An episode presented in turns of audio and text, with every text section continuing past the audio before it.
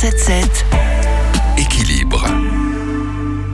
On estime qu'en France, 700 000 élèves sont victimes de harcèlement scolaire. Un phénomène qui commence dès l'école primaire et qui ne va pas s'arrêter avec le confinement, d'autant que les écoles, collèges et lycées restent ouverts. Cette période compliquée pour tous peut d'ailleurs accentuer le phénomène, notamment en ligne sur les réseaux sociaux. Nora Fraisse, fondatrice de l'association Marion Fraisse, la main tendue. Ça peut renforcer cet accès au réseau, c'est-à-dire qu'aujourd'hui les jeunes sont confrontés au harcèlement en ligne ou au cyberharcèlement, au cyberviolence de plus en plus tôt, compte tenu du fait qu'ils ont un usage de plus en plus euh, tôt, mais dès l'âge de 9 ou 10 ans maintenant. Donc euh, le confinement ou pas le confinement ou la période difficile, ça ne change pas grand-chose, si ce n'est l'intensité et le fait que ce soit de plus en plus tôt. Et comment savoir si votre enfant est harcelé? Eh bien, il faut être attentif à son comportement. Si on a un conseil à donner aux parents, peut-être, c'est de se dire est-ce que mon enfant n'a pas eu un changement brutal de comportement? Je m'explique, c'est un enfant qui, par exemple, prenait euh, les transports euh, scolaires et décide d'y aller à pied.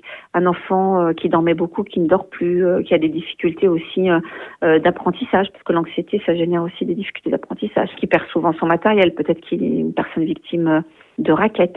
Donc voilà, c'est la détection des signaux faibles. Ne pas hésiter à lui poser la question quand il est à la cantine, non pas qu'est-ce qu'il a mangé, mais avec qui il a mangé à la cantine. On parle souvent des enfants harcelés, mais moins des enfants harceleurs. Et là encore, il y a de bons réflexes à avoir. À savoir, est-ce qu'il est un suiveur ou est-ce qu'il est un leader? Ça, c'est important de, le détecter aussi. Est-ce que c'est celui qui a mis en place la stratégie ou est-ce que mon enfant est, a peur des représailles et donc rentre dans le groupe, euh, ne pas nier le fait, l'accompagner avec euh, eh ben, une équipe, euh, j'allais dire, de psychologues ou de sophrologues en parler également avec euh, avec le corps euh, enseignant. Et je crois qu'il faut d'abord se focaliser sur l'enfant et sur le groupe, et puis ne pas hésiter à dire à l'enfant que ce qu'il fait, non pas c'est mal, il n'est pas dans la morale, mais pourquoi c'est grave et les conséquences que ça a à long terme pour lui aussi sur ses apprentissages et sur des conduites à terme qui peuvent être euh, addictives ou délictuelles. Et plusieurs associations peuvent vous accompagner. N'hésitez pas à consulter leur site internet marionlamaintendu.com pour celle de Nora Fraisse.